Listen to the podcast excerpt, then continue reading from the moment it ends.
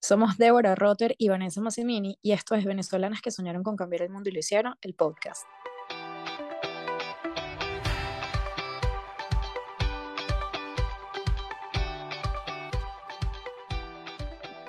Hola a todos, gracias por acompañarnos en un episodio más de nuestro podcast. Hoy estaremos conversando sobre la gran defensora de los derechos de la familia en Venezuela. Una mujer que no se conformaba con un no por respuesta, una visionaria y una trabajadora incansable. Mercedes Pulido de Briceño no solo fue una de las primeras ministras de nuestro país, también fue la primera mujer que ocupó un alto cargo en la ONU para introducir los derechos de la mujer a nivel mundial. Tuvimos el placer de conversar con uno de sus más grandes admiradores, su hijo, el profesor Briceño, quien nos contó cómo fue crecer con una venezolana que soñó con cambiar el mundo y lo hizo. Esperamos que lo disfruten. Bueno, profesor Briceño, muchas gracias por acompañarnos hoy, gracias por su tiempo y bueno, de verdad que grato hablar nuevamente con usted porque para los que nos están escuchando, Débora y yo fuimos alumnos del profesor Briceño y eh, bueno, y vamos, ahora tenemos el placer de hablar de Mercedes Pulido de Briceño, de su madre. Y en materia de desarrollo, eh, de desarrollo social, Mercedes Pulido fue una defensora de cuanto derecho se le apareció por delante, pero sobre todo en lo que respecta a la familia y a la mujer.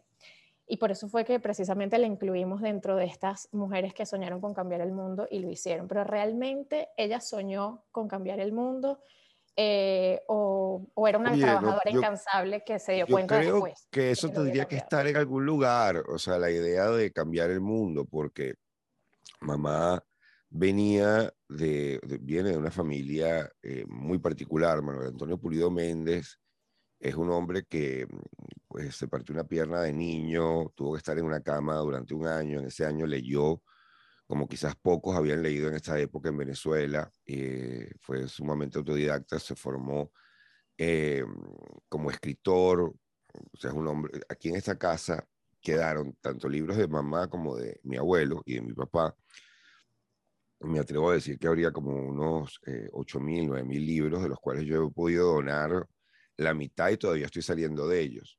Entonces había un afán, y eran libros tanto de filosofía, de política, de historia, es decir, de los grandes temas. Y siempre se hablaba pues de, de en mayúsculas, ¿no? De eh, cuál es el modelo socioeconómico que mejor puede resolver problemas, cuáles son los ejemplos históricos a seguir. Siempre se hablaba en su casa y aquí en mayúsculas, eh, sin decir vamos a cambiar el mundo, pero siempre se hablaba de fuerzas que podían cambiar el mundo. Y eso es una preocupación que yo creo que hubo en toda una generación de venezolanos que al asumir eh, la, democracia y tener que ponerla a andar, pues se tenían que debatir en cómo cristalizar instituciones sólidas, proyectos sociales sólidos, eh, cómo aprovechar ese dinero que entraba del petróleo y, que permitía pues que Venezuela para los años 70, 80, ya, eh, sobre todo los 70, me atrevo a decir, fuera una potencia en América Latina desde el punto de vista de infraestructuras y de muchos de sus programas. Es decir, el, cuando mi mamá la nombra ministro de la mujer, también se nombra el ministro de la, inteligencia, ¿no? que pareciera una locura, un ministerio de la inteligencia, pero ¿qué quería decir eso? Que se consideraba que eh, había áreas en las que había que trabajar, incluida la inteligencia, y el proyecto de Luis Alberto Machado de inteligencia, por cierto, fue utilizado en países del norte de Europa, fue utilizado en Japón. Entonces había, yo creo que sí, la idea de cambiar al mundo en la medida de lo posible. Y mi mamá siempre hablaba de que el abuelo, en sus momentos oscuros, decía, no me gusta el mundo, no me gusta el mundo como es y se molestaba. ¿Qué quería decir eso? Que el mundo era una preocupación, el mundo era una preocupación. Pero sabe que me encanta que, y creo que además no pasa tanto como me gustaría que pasara, que no se quedan en la queja, sino que van a la acción. Porque creo que todos somos, eh, o sea, y me puedo incluir yo en varias oportunidades, un poco quejones profesionales, ¿no? Que somos muy críticos de todo lo que está mal, pero a veces es difícil llevar, en vez de, para que tengas una idea, para que tengas una idea, para que tengas una idea. Mi, mi, mi abuelo fue rector de la, de la, Universidad de los Andes y fue eh, gobernador del estado andino, ¿no? Y eh, presidente del estado Táchira, perdón. eh, y fue luego rector de la Universidad de los Andes. fundó allí, por ejemplo, la Escuela de Aprendizaje Técnico. La Escuela de Aprendizaje Técnico era, no, no solamente vamos a hacer una universidad, vamos a, que eso era una gran preocupación, vamos a capacitar a, todo, a la gente para el trabajo. Es una idea grande. ¿Quieres otra idea grande? El tío abuelo, que era muy cercano a mamá, de hecho yo me llamo José Rafael por él, José Rafael Pulido Méndez, era arzobispo de Mérida. Y en el confesionario encontraron, el confesionario que él utilizaba para confesar, encontraron un mapa de la ciudad de Mérida, con unas X en muchos lugares, y la gente no entendía de qué se trataba eso. Bueno, mi tío abuelo en vez de ponerte mi tío abuelo era miembro de la Junta Reforestadora de Mérida. Es decir, no se quedaba nada más con ser el sacerdote y cumplir sus labores, igual que mi abuelo no se quedaba con, bueno, voy a tener una universidad y vamos a llevar a la universidad y punto, sino que de penitencia, en vez de mandarte a rezar, te mandaba a sembrar un árbol donde él sabía que había zonas que había que reforestar y las iba marcando. Entonces, eso es para que tenga, y, y, por ejemplo, él llegaba a reuniones del Partido Comunista y los comunistas, ¿sabes? Los comunistas y la iglesia siempre tienen una relación tensa. Ajá, eso quiere decir que Dios está con los comunistas. Entonces Monseñor respondía, claro, yo vine aquí a ver si eh, eh, los comunistas están con Dios. Es decir, era, había un involucrarse en la política y en el quehacer de las ciudades eh, con, con, letras mayúsculas. Había esa constante necesidad de dejar una huella grande. Y más que dejar una huella, de tener un impacto positivo grande. Y mm, hablando un poco de su infancia, ella tuvo la oportunidad de vivir en México, después más adelante en París, y eso fue de alguna manera lo que le, le abrió un poco también el mundo y también para involucrarse en estos temas de, de derechos claro, ella fue alumna de eh, ella fue alumna de Eric Fromm en México, por ejemplo. Eh, hizo psicoanálisis con Lacan en París. Es decir, estaba abierta a una cantidad de autores que estaban constantemente en ese momento apareciendo, revolucionando la, la, movida de lo que estaba ocurriendo en el mundo. Estudió psicología eh, social y psicología social era una ciencia naciente, es decir, estaba preocupada. Eh, psicología social es de la, si se quiere, piénsalo bien, es estudiar desde, lo, desde el individuo hasta la sociedad, es el gran, gran abanico de las ciencias sociales, porque no se queda ni en las estructuras sociales ni en las estructuras mentales, sino en todo el trabajo que hay eh, entre ellas. Eh, era de toda una generación que cuando llegan a Venezuela con la caída de Marcos Pérez Jiménez, que hay que recordar que cuando Pérez Jiménez em, hace una trampa en las elecciones, mi abuelo renuncia a el Vaticano diciendo no se puede, imagínate tú este tipo de gente, no se puede representar a, la verdad, a la mentira en el imperio de la verdad, que era el Vaticano.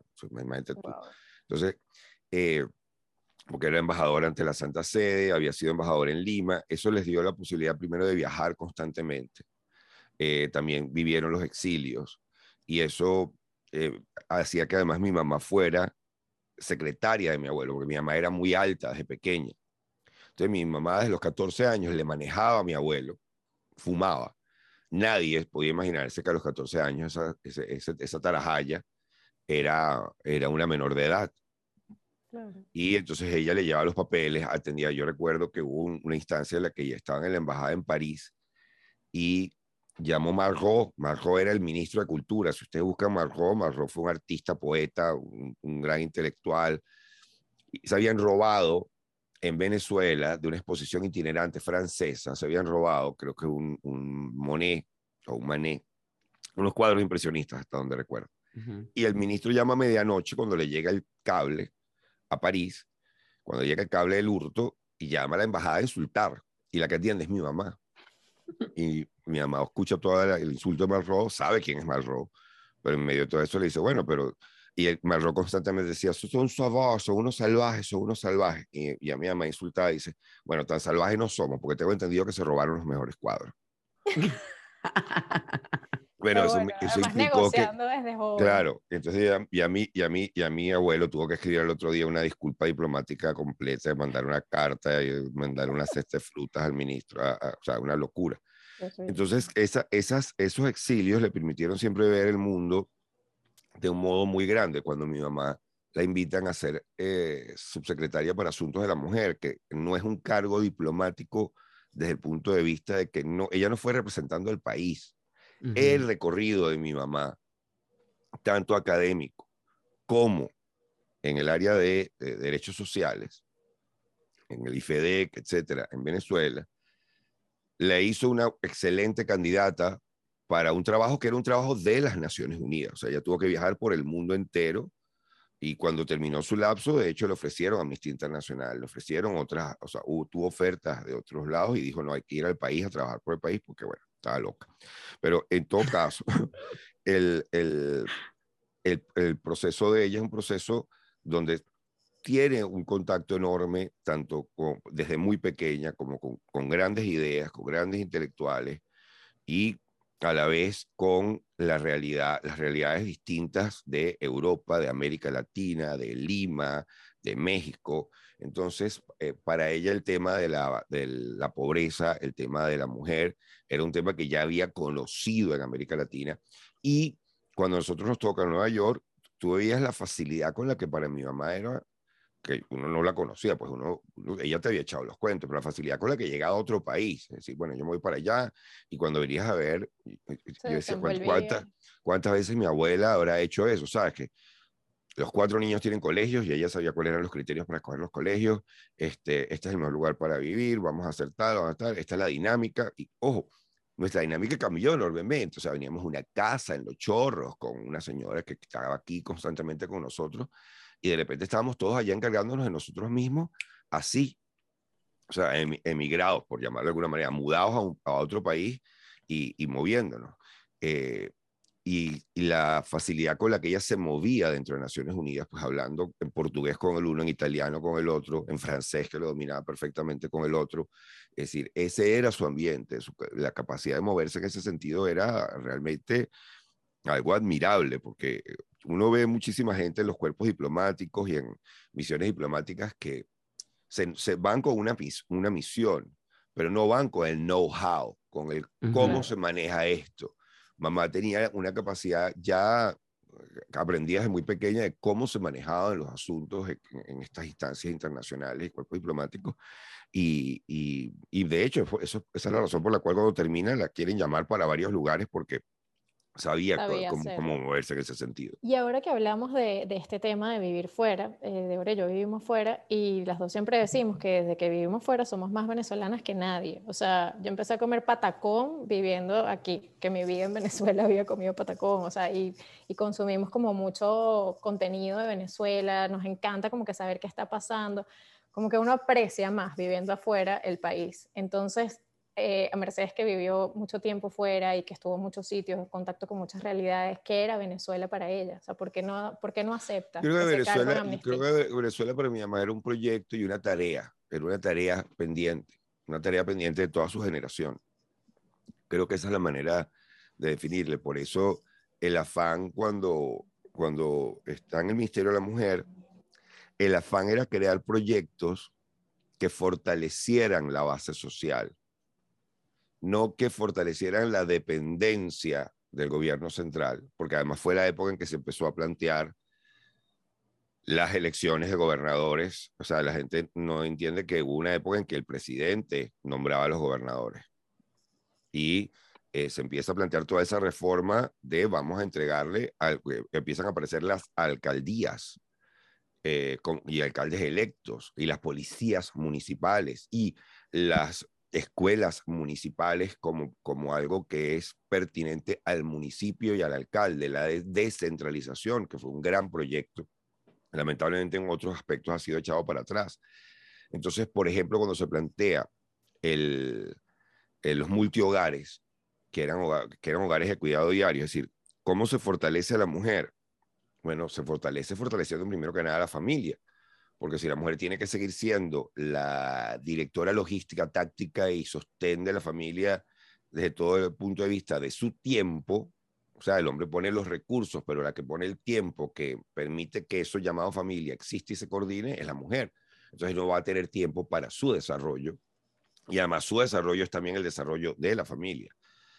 Bueno, hay que darle la posibilidad a la madre trabajadora que tenga, a la madre que quiere trabajar, donde pongo los hijos.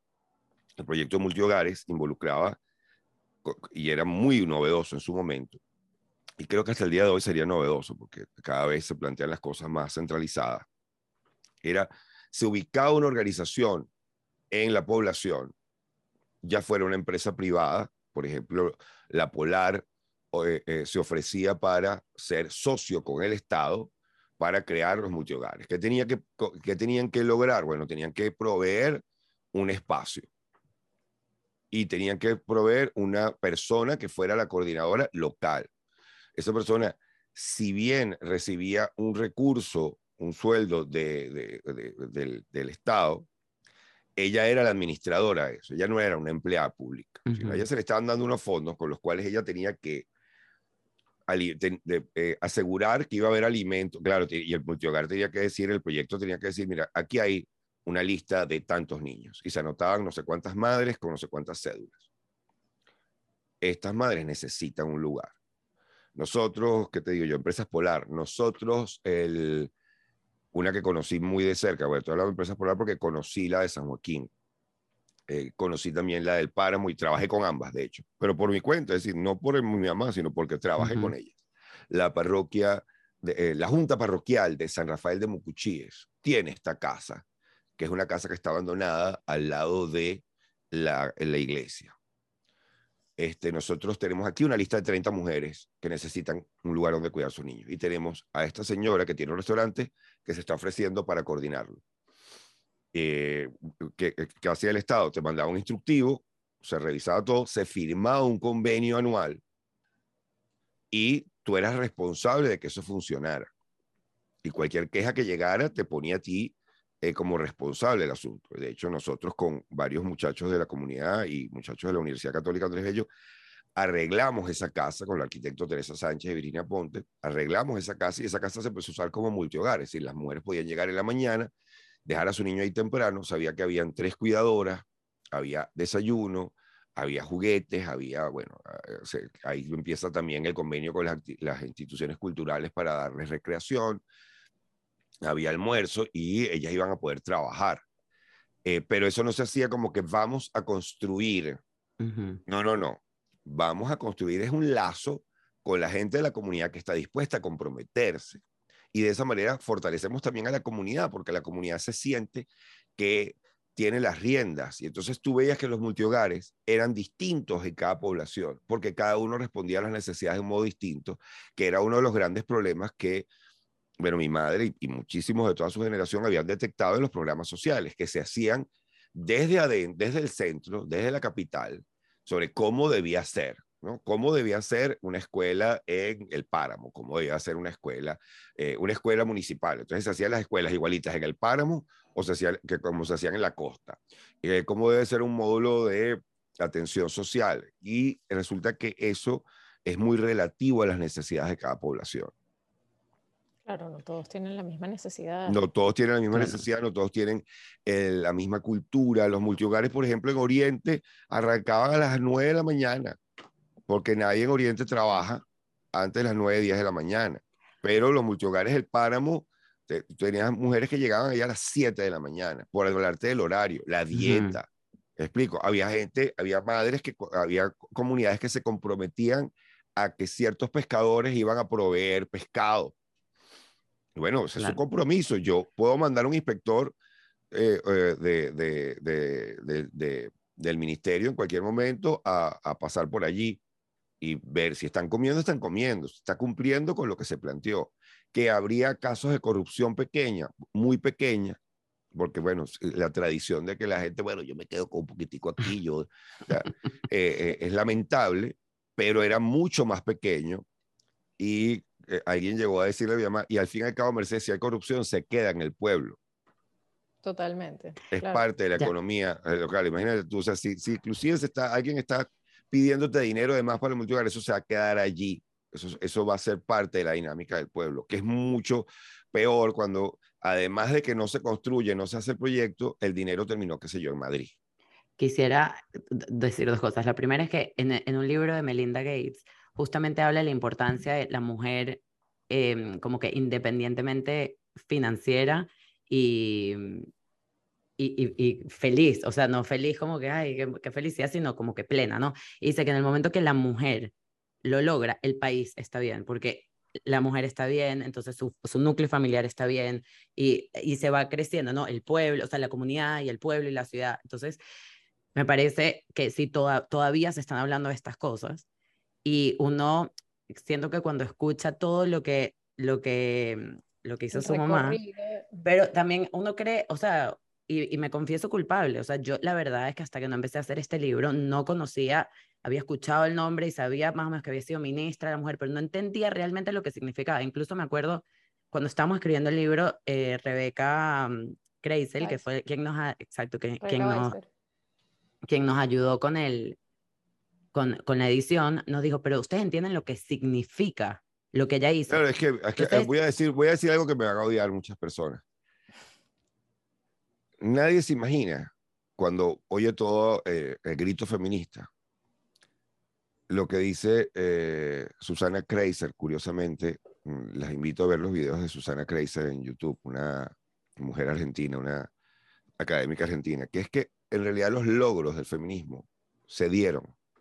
O sea, la lucha del feminismo era una lucha por derechos que no existían Hoy existen. Ahora, bueno, hay que pelear para que se concreten en algunas áreas, para sacar de todavía, porque acuérdate que las leyes pueden cambiar en un día, pero las mentes tardan tres generaciones, como decía Jung. Entonces, o sea, tú puedes tener la reforma del Código eh, Civil, que se lo plantea mi mamá desde, desde el Ministerio de la Mujer no es cualquier cosa. ¿Por qué? Porque antes de la reforma del Código Civil, el hombre podía disponer del patrimonio familiar unilateralmente. Exacto. o sea, el hombre podía apostar la casa jugando dado, jugando truco, jugando dominó. Y esto es en 1980, o sea, no es que estamos hablando de hace 200 años, esto fue hace nada. De hacer. Claro, el reconocimiento de los hijos naturales, la cantidad de hombres que tenían hijos naturales y no los reconocían, eh, con lo cual dejabas legalmente en un limbo a una cantidad de mujeres con una cantidad de hijos. Eh, eh, es una forma de fortalecer. Y, lo peor es que la crítica que se hacía desde las iglesias y desde muchos lados en aquel momento era, pero es que eso va a debilitar a la familia, porque van a tener que reconocer, o sea, las familias van a darse cuenta de los hijos naturales que tienen. O sea, ese es el nivel de locura en el que estamos. Llega el 80, o sea, estamos hablando de 50 años, que es nada. Yo recuerdo esas reuniones aquí en esta misma casa.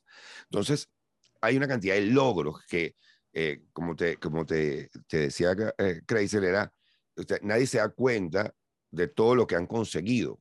Sí. Y de lo que tuvieron que pasar para llegar a donde estamos. Exactamente. Y que la lucha era por, uno, igualdad de derechos. Eh, la lucha no iba por el lado de las mujeres son mejores que los hombres, que fue un poco lo que evadió mi mamá cada vez que le decían que era feminista. Y decía, a mí lo que pasa es que no me gusta que me nombren feminismo, porque además estaba como que el feminismo es la segunda ola del feminismo, que era muy vengativa, era la expresión de mi mamá. Es decir, pareciera que están más interesadas en, en, en eh, una retaliación que en lograr la igualdad, que además es necesario que participe el hombre de este ejercicio.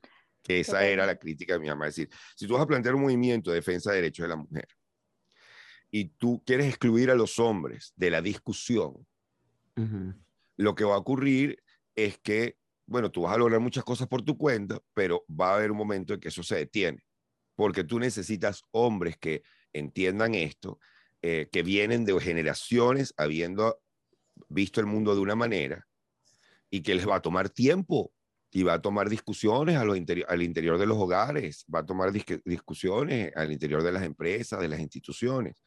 Y, y además, la, recuerda que el feminismo venezolano tiene una particularidad en relación al del mundo. El feminismo venezolano jamás sacrificó lo que llamaba mi mamá la feminidad. Es decir, yo no tengo que volverme hombre para eh, competir en el mundo de hombres. Curiosamente, de todas maneras, mi mamá la Thatcher, etcétera, todas hacían esos peinados, tú sabes, fuertes y duros hacia arriba, eran recias, etcétera, pero había mucha mano izquierda, mucha, mucha astucia femenina de bueno, ya va, no, no vayamos a tener este rollo ahorita que no nos va a producir nada, vamos a buscar el camino. Eh, y, eso es una forma de pensar y de negociar muy femenina, a diferencia del hombre que cree que entrompando y entrándole a golpes eh, una y otra vez a las cosas. Cuando un hombre hace lo de por fuera, dicen que astuto, pero lo que primero que tiene que decir es que es femenino. O sea, está buscando el camino para entrar, para buscar y, y no está pergastando el tiempo en ese enfrentamiento de dureza. Entonces, allí hay una cantidad de logros que la gente no se imaginaba que, que eran logros. La gente los daba por sentados y, no sabe, y no sabe el sacrificio, la complejidad. Cuando Luis Herrera llama a mi mamá, el presidente Herrera llama a mi mamá y le, y, le dice, mira, hay mucha gente preocupada con esta ley, esta reforma del Código Civil, los hijos naturales tienen nerviosos a mucha gente, la iglesia está nerviosa, o parte de la iglesia, hay que ser justos, no toda. Ah. Eh, hay gente de la sociedad y mi mamá lo miró a los ojos y le dijo, si usted tiene un hijo natural y esto va a afectar la institución de la presidencia, que en aquel momento era una institución respetable, yo puedo considerar algunas cosas. Pero si usted no tiene un hijo natural, yo voy a seguir insistiendo que se pase esta ley tal cual existe. O sea, en realidad mi mamá no iba a hacer eso, pero bueno, sí. problema? el problema es suyo. Exacto. No, no, yo tengo ningún hijo natural, Mercedes, ¿cómo vas a creer? Bueno, entonces yo voy a seguir con esto. Y luego hizo circular una lista, hizo circular un rumor que ella tenía la lista de todos los hijos naturales de los miembros del Congreso. Entonces, hace circular ese rumor y todo el mundo anda nervioso porque diciendo, bueno, si no votamos a favor, entonces, ah, por eso tal diputado no votó a favor. Mira, aquí está el niño que tiene desde hace siete años en Choroní o en Araure o en, pues, en, Ciudad Bolívar. Y además, en aquella época no había computadoras, sino que cada vez que se iba a hacer un proyecto de ley, había un ejército de, de secretarias que, me, que mecanografiaban eso abajo, lo pasaban por stencil, etcétera. No, era, eh, era muy rústica la manera en que, y además cada vez que llegaba el proyecto había que pasarlo en su última versión, volverlo a, pasar por stencil, etc. Y mi mamá tenía un contacto en ese, en ese ejército de secretarias que la llamaba y le decía, no van a discutir, estoy, estoy pidiendo en este momento la agenda parlamentaria del día, no van, a la agenda del Congreso, no van a discutirla hoy. Entonces mi mamá le dice, eh, eh, pero nosotros la vamos a meter de todas maneras. Y esa mujer alteró la agenda parlamentaria y la metió y encima cambió la historia. estaban la cosa y mi mamá dijo, métasela y, y, y, y, agarren, saquen una copia del proyecto de ley y colóquenlo sobre las mesas.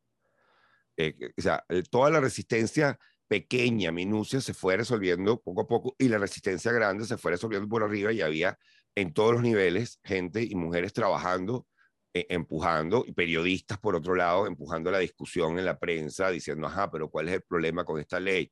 etcétera, etcétera. Es decir, fue un esfuerzo mancomunado de muchísimas mujeres y hombres, porque aquí estuvo un ejército de abogados tratando de explicarle a mi mamá cómo se podía estructurar y cuál era el peligro de que si dejaba hasta el lugar abierto, los hombres se van a aprovechar Mercedes y se van a ir. O sea, eh, Duque, como abogado, le ayudó muchísimo a mi mamá a que entendiera, cuidado con los huecos que dejas, porque entonces los hombres se te van a meter por aquí, se te van a meter por allá. Yo conocía la, la, la ley, Duque Corredor. Y, Mercedes Pulido fue la segunda ministra mujer que hubo en Venezuela. no, bueno, es la primera? La primera, yo lo tengo por aquí porque justamente hace poquito lo... Aura, Aura Celina, ahora no ¿En qué año? Eh, no, no. Yo lo, voy a buscar. Es un dato con el que yo he vivido toda mi vida. que fue la primera. Que fue la primera, no, ya lo voy a buscar porque sí sé sí lo tenía anotado en algún sitio. Y ahorita más tarde les ¿En qué año? Me tienes que buscar porque eh, recuerda que ella fue primero ministra de la mujer y luego ministra de la familia. Ya lo voy a buscar.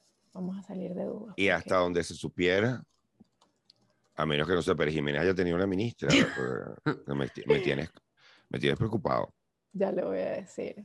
Fue Auracelina Casanova en el 60, no, en el 68, sí. Ah, pero mira. En el 68, que fue parte de, era una pedagoga, economista, ministra de Desarrollo Económico. Ah, es la primera en un gabinete ejecutivo, es verdad. Mira, estoy viendo aquí, en ministra además de Fomento, entre el 68 y el 69 durante Raúl Leoni. Bueno, pero igual, o sea, igual que sea la segunda mujer es como. No, no, wow. bueno, pues claro, pero, pero hay que darle crédito a quien es. Yo he estado toda la vida diciendo la primera mujer ministra y tengo que saber. yo- La Bueno, gente to- sí, todos los días se aprende algo nuevo.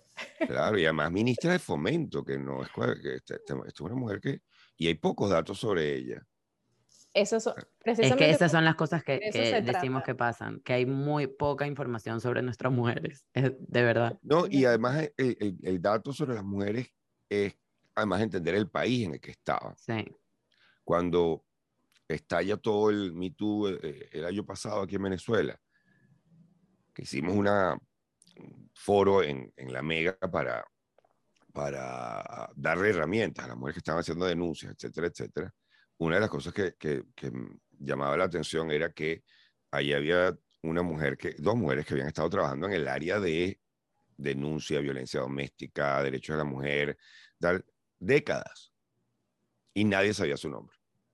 Nadie sabía quiénes eran. ¿Por qué? Porque no estaban tuiteando, ni estaban en. Facebook, ni estaban en nada, sino estaban en ese trabajo pequeño, a- a- a- agotador, que es, bueno, crear hogares para que lleguen las madres que dejan las víctimas de violencia doméstica que necesitan un lugar a donde llegar, tener asesoría legal, psicológica. O sea, mientras estás haciendo eso, no puedes estar tuiteando. Total. Y esa, esa, esa cantidad de personas que uno desconoce, que tienen todo un recorrido, ¿no? Lo que fue Argelia Laya eh, y la relación que había además entre todas las mujeres políticas, las mujeres que habían trabajado en la política, era muy interesante porque podían venir de lugares políticamente muy distantes, pero había mucho respeto, porque cada una sabía el camino que le había tocado recorrer dentro de sus distintos partidos y movimientos, ¿no? O sea, la relación de mi mamá con Argelia, con eh, con eh, eh, Isolda Salvatierra, con todas ellas, era, muy, eh, eh, era de mucho respeto porque sabían, eh, con Teresa Albani, porque sabían el recorrido que había tocado en cada una de ellas el trabajo. Vane, ¿tú qué ibas a preguntar con... Sí, ah, bueno, exacto. Lo que iba con, con lo de que fue la segunda este, ministra es que ya vimos por estas anécdotas cómo era salvo astuta, de que siempre lograba darle la vuelta ¿no? a, a las negociaciones, pero en algún momento ella se sintió en una posición de desventaja o hubo un reto, o sea, algo que considerara un reto en su carrera. Lo más importante que yo heredé de mi mamá es que uno jamás se puede hacer la víctima. Es decir, mi mamá jamás se victimizaba. Yo escuché jamás me tienen, me tienen fastidiada, me tienen fregada. O sea, lo que más yo escuché a mi mamá fue gritarle a un coordinador político de COPEI cuando le pidieron eh, que dejara su silla del Senado, si no me equivoco, que no fuera las elecciones para las próximas elecciones parlamentarias o que o no me acuerdo si era por designación en aquel momento, qué sé yo, para dárselo a un personaje que ella le parecía nefasto. Y ahí yo no la vi eh, deprimida, sino lo que estaba era molesta. Molesta. O sea, estaba era recho. Yo rara vez veía a mi mamá pegar un grito por teléfono y decir, a mí no me importa que me pidan silla, yo entiendo cómo funciona un partido político. Yo entiendo que su potestad pedirme si me lanzo, si no me lanzo, pero, pero para dárselo a ese pendejo. Y colgó el teléfono y yo dije, o sea, ella no se veía como víctima y nunca recomendaba la actitud de víctima. Mi mamá detestaba, decía que ese era el gran enemigo del venezolano, de hecho. Él eh, en ponerse, y, y- y era la razón por la cual ella no comulgaba con algunos elementos de la izquierda. Decía, si tú planteas a el obrero, el proletario como víctima, lo estás desempoderizando y está diciendo que su único poder es la retaliación. Cuando tú reconoces que sí, hay personas que son obviamente víctimas de violencia doméstica, víctimas de acoso sexual, víctimas, pero si los sigues tratando como víctima en vez de como alguien que puede sobrevivir y levantarse, esto es una palabra que Ingrid me da cada momento, me recuerda que en Australia se hablaba, por ejemplo, de esa generación perdida que fue eh, eh, marginada por, por, por el mainstream de los blancos. De, ellos entendieron que tenían que hablar de sobrevivencia y no de víctimas, porque el discurso de víctima eh, pues te, te quita poder, te coloca siempre eh, debajo de una, de una bota que te está pisando y no en el enfrentamiento de intereses y necesidades que es la, bueno, que es la dinámica social normal y corriente. Claro. Ella no, yo no la vi nunca en ese plan. Bueno, evidentemente, por todo lo que nos ha contado, lo que hemos leído, incluso Vanessa y yo estábamos comentando que vimos una entrevista que está en YouTube de ella con Sofía Inberg. ¿no? Que nos, de verdad nos dio, o sea, nos pareció uno interesante y dos, no, nos dio hasta risa pensar que la gente podía prender la televisión y ver ese nivel de discusión y de... todos los días, porque Sofía estaba todos los días. Pero, y con Carlos Rangel, o sea, hay que pensar en el nivel de intelectuales que había todas las mañanas disponibles allí para ti. Pero eso fue como un duelo de titanes, ¿no? Esta entrevista. Bueno, porque, porque ambas eran, de, ambas eran eh, tipas muy fuertes, me explico. Eh, y además, las mujeres, no importaba los grados académicos que tuvieran, siempre alguien en algún lugar iba a pensar que lo que lograron en su vida, lo lograron eh, utilizando la operación colchón o un privilegio particular. siempre alguien iba a desmeritar. Entonces eran mujeres que cuando habían llegado, lo que habían llegado eran muy fuertes. Y Sofía Inver era una mujer un poco de preguntas largas, es decir, de este programa es mío. Y, eh, y curiosamente con mi mamá más todavía, es decir, en vez de cederle, bueno, aquí hay una mujer que habla una mujer, no, no, no, aquello era un choque eh, interesantísimo. Pero lo que, lo que, o sea, lo que le quería preguntar es que nosotros vemos esa fuerza y esa determinación y, eh, y, y como mamá también era así. O sea, como... Sí, sí, sí, de hecho, de hecho le costó, le costó porque mi hermana Ana Teresa tiene un carácter igual o más fuerte que el de ella. O sea, yo era más flexible. Es decir, mi mamá decidió mi carrera. Yo quería estudiar letras y de repente mi mamá me había inscrito en comunicación social aprovechando que ella tuvo que hacer la gestión mientras yo estaba afuera. Y yo era que yo quería estudiar letras. ¿cómo? por cierto. Pero, pero digamos, yo, no, yo sabía, había aprendido quizás de ella, que hay, hay enfrentamientos que no vale la pena. O sea, yo no me iba a lanzar. y además que tampoco era que me estaba muriendo. O sea, yo, yo, yo, era, yo era un gran receptor de lo que me mandara el destino durante mucho tiempo de mi vida. Pero mi hermana Teresa, en carácter muy fuerte, y mi mamá, sea, no, tú vas a estudiar tal en la metropolitana. Y vas a estar, y mi hermana al año dice, bueno, ya mismo quiero pasar para la Simón Bolívar. No, no te vas a pasar a la Simón Bolívar. Y, ¿sabes? Mi hermana Teresa, con la misma fuerza, mi mamá se piró de la casa. Y mi mamá no entendía nada y mi papá se moría de la rabia y de la risa. Porque fue el momento que mi papá le tuvo que poner un parado y decir, no puede ser que la persona con la inteligencia emocional aquí sea yo, que soy huérfano, ingeniero, eh, hombre que se la pasa en una moto yendo para para sus construcciones, y tú, que eres la gran ministra de la mujer, no tienes inteligencia emocional para darte cuenta que no vas a doblegar, psicóloga, no vas a doblegar la voluntad de tu hija. No lo vas a lograr. Acaba de llamar de fe y alegría, está dando clase en fe y alegría en el Masparro. Y cuando vuelva, va a volver a Simón Bolívar. Y vas a tener que dar tu brazo a torcer. Y, ciertamente eh, eh, era muy interesante verlo desde afuera porque tú te das cuenta de que, bueno, eh, que, ella no estaba lista para que alguien le llevara la contraria a ese nivel. No, no, no, la, no, era fuerte en su, y además era fuerte con picando pasitos, ¿no? Entonces, no, pero vamos a hacer tal cosa y vamos a hacer tal cosa y uno que, acaba de cambiarlo todo. ¿Cómo fue esto? ¿En qué momento? era muy respetuosa, así como era así, de todas maneras era muy respetuosa de, de lo que cada quien quisiera hacer. Es decir, mi mamá no iba a estar con el gran ritual de que todo el mundo tiene que almorzar aquí y todo el mundo tiene que cenar aquí. Mi mamá gritaba todos los días, bueno, esto es una pensión muy buena, porque aquí todo el mundo entra, sale y uno no sabe quién entra y quién sale. Pero claro, ella nos acostumbró a eso. Uno no sabía a qué hora llegaba mi mamá cuando estaba de ministra, o estaba en el IFEDEC, etcétera. Entonces llegó un momento que, bueno, que, aquí cada quien inició sus proyectos y su vida y, y cada quien, la reunión importante era Navidad que íbamos a andar aquí, que los domingos el almuerzo familiar. Y nada de eso, nada de eso. O sea, eh, eh, en la medida de lo posible, chévere, pero aquí el proyecto era cada quien desarrolle su vida lo más que pueda y ella pues te daba ciertas direcciones que consideraba importantes y, y, y, y era así de un carácter muy fuerte. Bueno, y hablando precisamente de eso, cuando hicimos el libro, decíamos, pero yo no entiendo cómo lo hizo, o sea, cómo esta mujer estudió todo lo que estudió, hizo todo lo que hizo, además formó una familia, cuatro hijos, o sea, ¿en qué tiempo? Y nos preguntamos cómo era, cómo, o sea, cómo era el día a día de Mercedes Pulido, o sea, qué hacía, cómo se organizaba. Es que no, no, no, no había días, o sea, no hay días que se parezcan los unos a los otros. Yo creo que, uh, bueno, sí, obviamente cigarro y café en la mañana y antes de eso ni le hablaras porque no iba, o sea, de la misma manera que yo te dije a ustedes, oye, ya, voy a, ya me tengo que hacer un café porque yo no, yo no sé hablar antes de beber café.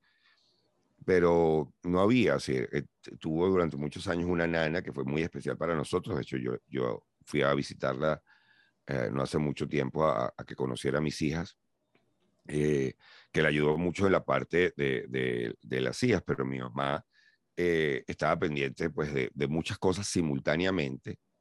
Y yo creo que la, la, la clave de mamá era que, y lo he aprendido luego, en realidad no lo vi en el momento, sino ahora que he estado trabajando en el, en el tema del time management, que es muy interesante, es eh, una actividad a la vez. Es decir, cuando estaba en el ministerio, estaba en el ministerio. Y cuando estaba en la casa, estaba en la casa. Y sí, pues llegaba tarde a todos lados, pero llegaba modo full. Entonces, compensaba con energía lo que pudiera haber sido su demora.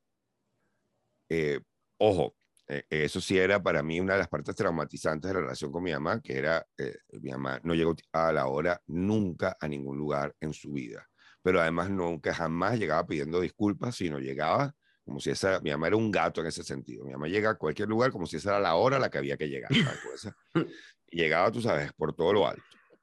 Y te estoy hablando de hasta aviones de Conviasa, o sea, de, llamar a Conviasa desde la casa, de un teléfono fijo y decir, estoy saliendo para el aeropuerto, yo sé que el vuelo es ahorita, pero este, ya yo voy. Ya yo voy. Yo la miraba y digo, esta mujer es loca, tú vuelo a París. Y el vuelo se tardaba 25 minutos en salir porque mi mamá llegaba, ¿sabes? Papá, papá, y además entraba al avión saludando como una reina. Doctora y tal. Muchachos, ¿cómo están? Tampoco hay que salir tan rápido. Si en París llegar a las 9 de la noche no nos va a servir de nada. Hay que llegar a las 9 y media, que es cuando se cena. O sea, con esa tranquilidad. Eh, y de hecho, a mi graduación, yo tengo, mira, las fotos de mi graduación las tengo con mi madrina porque mi mamá no llegó, eh, llegó a ponerme la medalla, como te digo, llega en la raya, o sea, cuando me llamaron, ella estaba entrando, me puso la medalla, pero la foto antes y todo el protocolo antes, la foto me la tuve con mi madrina. Y, y, decirle algo era eh, eh, realmente perder el tiempo. Yo la única vez que tuve el matrimonio de una amiga común, le dije, mira, el matrimonio es a las 7. Por supuesto, llegamos a las 8. Cuando llegamos a las 8, estaba entrando y dice, viste que llegamos temprano. Y digo, no, no, Llegamos tarde para la hora que yo te dije. Llegamos temprano porque era a las 8. Yo te dije a ti a las 7 porque yo no quería llegar tarde al matrimonio de, la hija de Virginia. Entonces, yo tuve, es la única vez que ha llegado puntual en su vida. O tenía una relación muy cercana conmigo porque yo la entendía en muchos aspectos y mi papá eh, y ella se volvían locos, porque mi papá y mi mamá además trabajaron mucho tiempo separados. Mi mamá estaba en el ministerio, o estaba viajando, o estaba el otro, mi papá estaba viajando, haciendo construcciones, que mi papá siempre agarraba contratos fuera eh, en el interior, porque había menos corrupción, él le fastidiaba todo el tema de que siempre estuvieran peleando por las macollas. Y de repente tuvieron que vivir juntos. De hecho, cuando mi mamá se fue a, Nueva York, mi papá se quedó aquí. Cuando mi mamá está, estaba en Nueva York, mi papá se fue para allá y mi papá se quedó un año y medio más trabajando también en Nueva York. Entonces, hubo un momento en que se tuvieron que reencontrar. Mire, esa gente se iba a matar, o yo. Claro. Cuando Porque no estaban acostumbrados del uno al otro. Entonces, mi mamá una vez se enfermó con un dengue fuerte y yo recuerdo haber llegado de gira de teatro y mi papá, mis hermanos, todos, que tienes que decirle a mi mamá que se hospitalice. pero, pero ¿cómo que mi hermano se ha hospitalizado? ¿Pero qué, está, que, o sea, ¿qué, tengo, que, qué pinto yo? No, porque a ti, a ti sí te va a creer. A mí no me va a creer. O sea, usted está loco. Si ella no quiere hospitalizarse, no se va a hospitalizar. No, bueno, ya la tienen preparada en la clínica todo, pero ella tiene que registrarse y tal. Y yo tenía una extensión de la tarjeta de crédito de mi mamá. Entonces yo me voy para la clínica y digo, güey, quiero eh, abrirle ya una vez la habitación a Mercedes Pulido, así como no, aquí tenemos todo, el doctor lo dejó todo listo. Pa, paso la tarjeta y vuelvo, vestido todavía de carretera. Y le digo, bueno, mamá, deberías meterte, ya tienes los indicadores, los, eh, los glóbulos bien bajos, tienes que irte. Mañana, mañana, mañana. Y yo, bueno, mañana lamentablemente vamos a perder una noche en la clínica que ya estás pagando porque yo ya metí tu tarjeta. Y me miró y me dijo, pero te vienes tú conmigo. Porque si tu papá pasa la noche conmigo, lo voy a lanzar por la ventana. Claro, porque mi papá se preocupaba que si este ruido, que si llamamos a la señora, mi papá era muy, preocupado con mi mamá y yo sabía que mi mamá había que dejarla quieta.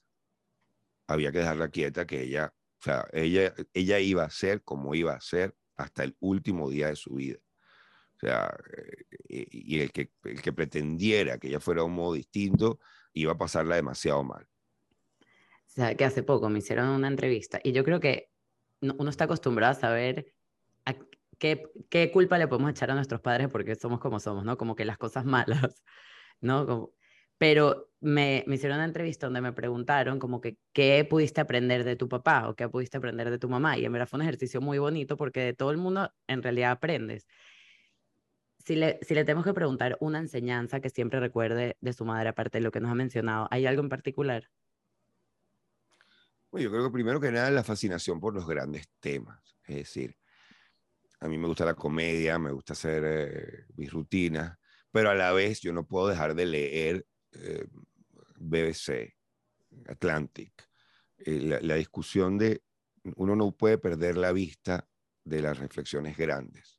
Son mucho más interesantes que el deporte, que la moda, que las películas. para mí un noticiero sigue siendo mucho más interesante porque la condición humana es inagotable como fuente de, pensamiento. Es decir, ver al ser humano y lo que es capaz de hacer en macro y en micro es algo que es una fascinación que compartíamos mutuamente. Y creo que, eh, por otro lado, el valor de la familia, aunque mi mamá eh, pues, buscó su carrera, etcétera, siempre buscó la manera de, no tanto de tener tiempo para la familia, pero de que la familia tuviera un lugar en todo eso. Eh, sí tiene, pero mi mamá, por ejemplo, y, y, el, no, no quedarte con la imagen convencional, de, bueno, esto es lo que es una buena madre, esto es lo que es una buena, un buen padre. Mi mamá, todas las noches, mientras yo estuve en preparatorio, no importa, en preparatoria, no importa el trabajo que tuviera, si eran las 11 de la noche, se sentaba media hora que yo le leyera en voz alta. Eso es lo que, y, tenía siempre algunos apoyos para, pero, pero después ya no te preguntaba por notas ni por nada, sino eh, estar, eh, eh, ese fue, y yo, yo a este niño lo voy a hacer que lea corrido en voz alta perfecto. Ese es mi aporte. Y después, eso, ese, ese las arregla. El respetar la individualidad de cada chamo. Eh, nosotros estuvimos en colegios distintos en Estados Unidos y yo trataba de entender esa locura, porque logísticamente era una locura. O sea, yo decía, en mi colegio hay niños de la edad de mi hermano Héctor, hay niñas de la edad de mi hermana Mercedes. ¿Por qué estamos en colegios separados? Y en este momento que mis dos hijas están cada una en un colegio y es una pesadilla logística, porque no es Nueva York que tú los mandas con un pase de autobús y ellos van y vuelven solos. Eh, ahora mismo caigo en cuenta de que eso fue lo que mi mamá hizo con nosotros. O sea, entender que cada uno tenía un carácter, una forma de ser y que tratar de coercionarlas era, era, era peligroso. Contrario a lo que parecería por el cuento de mi hermana, pero ella eh, ella sabía que la tendencia de mi hermana era la ciencia. Si mi hermana hubiera dicho que hubiera querido estudiar letras, creo que el enfrentamiento hubiera empezado desde los 15 años. Eh, porque ella sabía que Ana Teresa, bueno, y terminó haciendo una maestría en genética. Eh, por muy fuerte que fuera, ella siempre reconocía la importancia de que cada uno, el respeto a la vida ajena es la paz. Esa frase mexicana era una frase que mi mamá repetía constantemente. El, respeto, el respeto al derecho ajeno es la paz. Entonces, en ese sentido, no trataba de imponer formas, y yo creo que yo he seguido con eso, y gracias a Dios Ingrid me de la misma manera, quizás hasta más que yo, de eh, eh, el, creer que una familia es una gente que se sienta a mediodía, se sienta en las noches, sale en las fotos, hace la primera comunión, hace la piñata, hace nada de esa paja es necesariamente la familia. La familia es un espacio en el que en, e, e, el otro sabe que puede desarrollarse y a la vez que puede llegar y decirte, necesito esto para desarrollarme, necesito esto para crecer y tú la apoyas en eso. Y, y hay unos valores compartidos que si son verdaderamente valores y son fuertes, no los tienes que estar pavoneando. Están allí y van a aparecer. Y cuando alguien pareciera estar violando, eso, el, corpus completo se moviliza. No es la autoridad de la vieja desde arriba que va y pone el orden. No, no, no. El corpus de la familia se moviliza y dice, ¿qué pasó aquí? Y yo creo que eso es algo increíblemente eh, valioso en mi formación y en la de mi familia en este momento. ¿Y algún consejo que recuerdes así que, bueno, tenía un consejo muy malo, un consejo muy malo, que me ha traído muchos problemas. No, bueno, me fue útil durante mucho tiempo, pero también llega un momento en que, sabes, uno tiene que dejarlo atrás, que es, eh, ojo, todavía hasta cierto punto lo uso, pero es, diga que sí, porque después puede decir que no. Pero no diga que no, porque después no puede decir que sí. eh, es valioso desde el punto de vista de que uno no se debe cerrar las cosas. Eh, uno tiene que mantener abiertos ciertos flancos. Claro, mi mamá trabajaba muchas cosas simultáneamente, la Fundación eh, Metropolitana, en la UCAP, en, esa, tenía asesorías, hacía documentos para BBC, etc. Lo cual a veces la volvía loca y terminaba uno, vas a querer, déjame ayudarte aquí porque te vas a loca. Pero sí entiendo el principio detrás de eso, de que uno, uno, eh, eh, uno tiene que tener mucho cuidado cuando decide cerrarse puertas.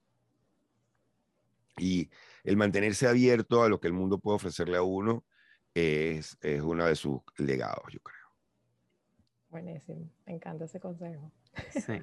Excelente, Vane. Pero ojo, pero ese consejo me lo dio, mira, me ofrecieron trabajar en mi Venezuela, todo el mundo me dice que eso me va a rayar, eh, que eso tal, pero espérate, eh, no digas que no. Después no vas a poder decir que sí. Bueno, di que sí y después ves si la cosa no te gusta, dices que no. Porque el, uno tiene que tener una visión variada del mundo. Eso inclusive para las ideas. O sea, cuando a uno le viene una idea que choca con la de uno, mi mamá era muy amiga de ponerse en la posición contraria a la tuya solo para fastidiarte, aunque ella estuviera de acuerdo contigo. Sí, porque, porque era más divertido ver hasta dónde se podía argumentar algo y qué puertas se podían abrir que no se hubieran abierto si los dos hubiéramos dicho, bueno, los dos estamos de acuerdo en esto. Entonces, si yo llegaba molesto, ella me decía, pero ¿qué pasa? No, claro que hay futuro, lo que pasa es que tú no estás viendo, tú no estás pensando en la historia, mira lo que pasó en no sé dónde, mira lo que pasó en, claro, como conocía historia y biografía, o si uno llegaba alegre, ya no, yo estoy muy mal, etcétera, etcétera. Entonces yo un día la paré y le dije, mira, ese jueguito yo no puedo seguir con él. a volver loco. Pues yo vengo acá a dejarte unos cigarros y salgo arrecho. O llego acá tal, y, y, yo necesito este cambio. Y me estás haciendo lo mismo que te hace Ramón Piñango. Porque Ramón Piñango la llamaba, le metía un poco de locuras en la cabeza y luego se iba a criar sus perros allá arriba en, en, Club de Campo, en San Antonio, y mi mamá quedaba dándole vueltas a la cabeza, que me dijo algo muy preocupante. Eh, eh, y yo dije, Ramón, y Ramón está haciéndote lo mismo que me haces a mí, que les gusta alborotar el, el avispero para ver qué sale. Qué risa. Total. Bueno, podría seguir aquí preguntando mil horas, pero yo creo que nos llevamos una idea más completa de, de Mercedes, además vista por un por una persona tan presente en su vida. O sea que yo creo que... De verdad que un millón de gracias. Ha sido un súper placer, un, perdón lo cursi, pero de verdad un medio sueño que teníamos de poder tener esta conversación